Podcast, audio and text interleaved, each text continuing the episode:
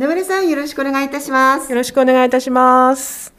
今日はですねシナモンの項目をやっていきたいと思います。シナモンは身近ですね。そうですね。よくね皆さん飲み物に入れたりこう身近に手軽に買えるものなんですけれども、うん、シナモンの精油って見たことありますか？ないです。精油となるとちょっと難しくなりますよねアロマセラピーでシナモンって聞いたことないと思うんですけれども、えー、実はあるんですよね。でうちの整骨院ではシナモンの精油は冬の期間よくよく登場する精油なんですけれども、はい、シナモンっていうとですね精油クスノキ科の植物なんですけれども、うんうん、えーと、2種類ありまして、うん、シナモンリーフ葉っぱ。そうです葉っぱ。でシナモンバーク樹皮ですね。皮の部分になります。はいで成分はフェノール類のオイゲノールあと酢酸オイゲニルっていう成分が主に含まれてるんですけれども、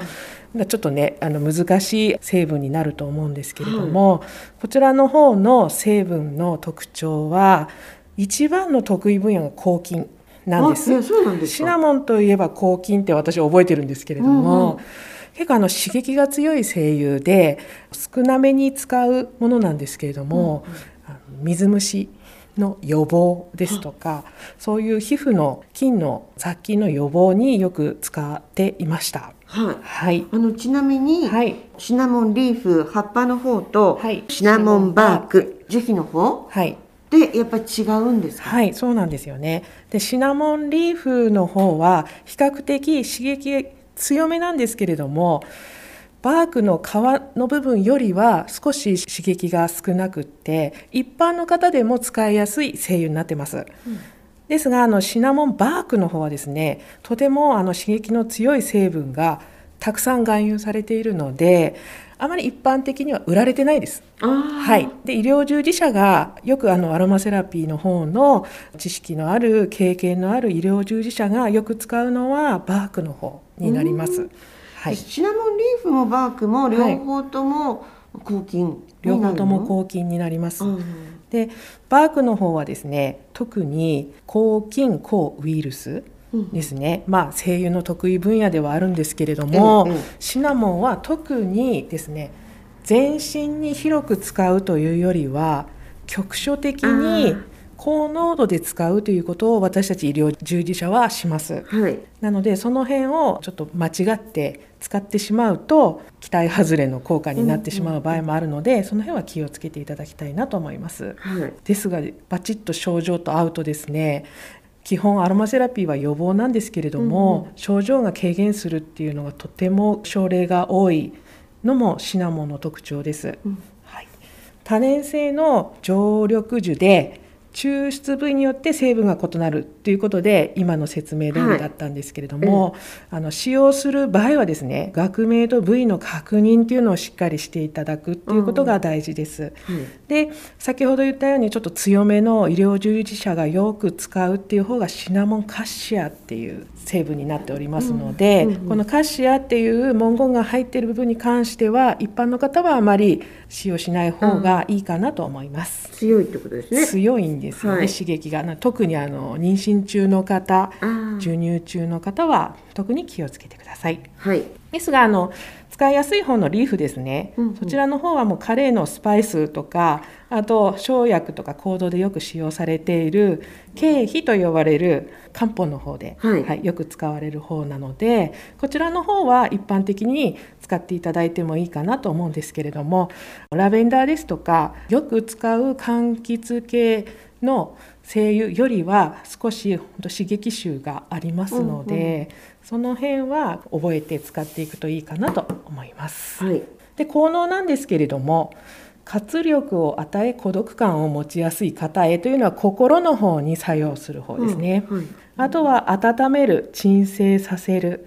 あと胃腸の冷えや嘔吐下痢食欲不振関節炎やリウマチ、うん、と呼吸器を強くし風邪やインフルエンザの初期症状によく使われます。ということで今のこの時期はとてもシナモンというのは役に立つんではないかなと私個人的には思っています。これはリーフの方って考えていいんですか？えー、っとですねリーフの方というよりは初期症状とか症状が出ている部分に関してはバークの方を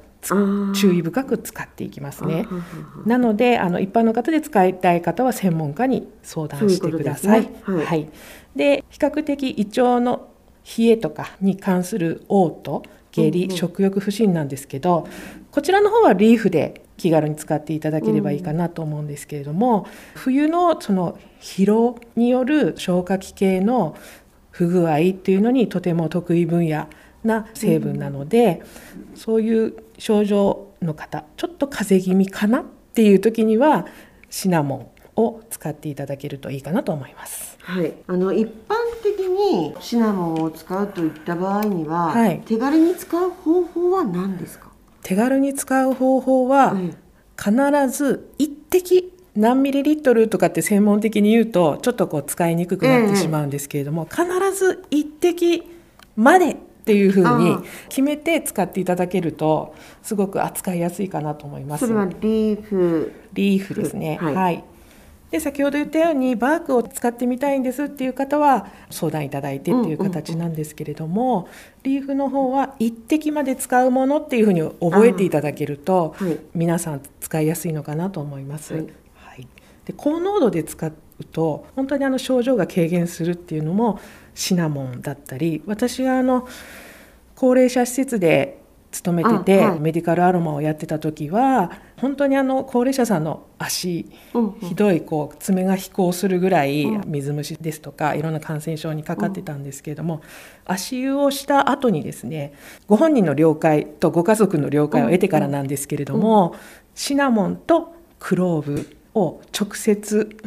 縫って局所に綿棒で、はい、薄めないでっていう処置をドクターの了解も得てしたことがあったんですけれどみるみる症状が改善したっていう症例もありますのでそれぐらいしっかりとした体の変化がはっきりしている声優かなと思ってます。はい、なので、まあ、ちょっと今ねお聞きする限りは一般的に私たちが簡単に手軽に使えるものではないなと感じたのがシナモンバークの方ですね。そうですね。うん、はい。やっぱり医療従事者に相談してっていうのがいいのかなと思いますが、はい。じゃあシナモンリーフの精油を使うってあんまりないと思うんですけど。一般的ではないんですが。使い方を上手にしていくと、とても役に立つ本当にあの精油ですので、うん一部トリートメントをすることがあるんですけれども、はい、本当にあの施術する方もですね汗がこうふわっと出てくるぐらい温まるんです。なので本当にあの冷えによる不調ですとかこうちょっと精神的に緊張状態が高くなってしまうんですね。こういう滑る道路でこう肩をすくめて歩くとか、今ねいろんな感染症の中でこう脅威な 長く置かれている状況の中で精神的にちょっとこう不安定の方も多いのでそういう時は手っ取り早く温める巡りを良くするっていう方法っていうのはセルフケアにはとても大事なので、そういう時にはシナモンを一滴使ってあげるととてもいいかなと思ってます。はい、もうねシナモンっていうとどうしても、はい、あの紅茶？あそうですそうですそうです。はい。そうですそうです、ね、チャイとかね。そうそうそう。チャイね。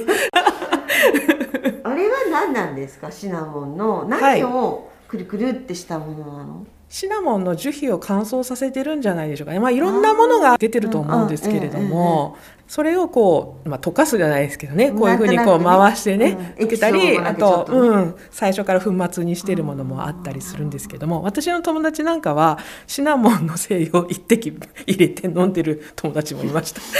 引用しても大丈夫な精油ですけれどもね。ちょっと体が、まあ、胃腸に関してポカポカしてくる、ちょっと胃腸の調子が悪い時にポンと入れてまあ、自己責任でね。でも一滴と言っても精油なので、はい、濃度がすごくそうですね、はい、濃いのでその辺はチャレンジャーな人しかちょっとできない ところはあるんですけれども、はい、使い方を少し注意しなきゃいけないけれどもとても役に立つ、うん、特に冬の間はあの役に立つ精油シナモンですので是非使っていただければなと思いますしわからないことがあれば、うん、私の方に聞いていただければと思うんですけれども。であの今その精油のちょっと注意深く使いましょうっていう精油の話になったんですけれども最近あの北海道でも上流ブームなんですよね。あの地域の例えばトドマツ。あ、はい。まあ、うちはカラマツをやっていたりするんですけれども、いろんなその精油を製造するっていうのを地域おこしですとかでやってるのはすごくいいことだなと思いますし手軽に皆さんにこう精油の使い方とか触れてもらえるなっていうところはあるんですけれどもやはりあの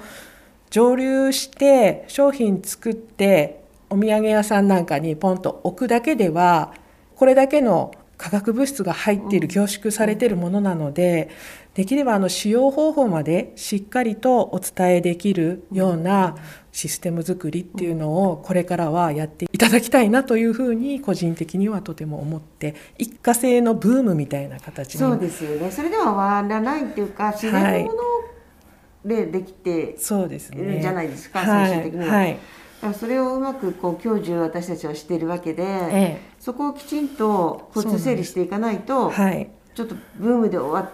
ては欲しくないものですからね。ね。はい、まあ森林浴、はい、例えばトドマツの精油、を蒸留しているところってのはとても北海道は多いんですけれどもその時の蒸留の状態によっては濃度がその中でも濃かったり薄かったり季節によっても違ったりしますし、まあ、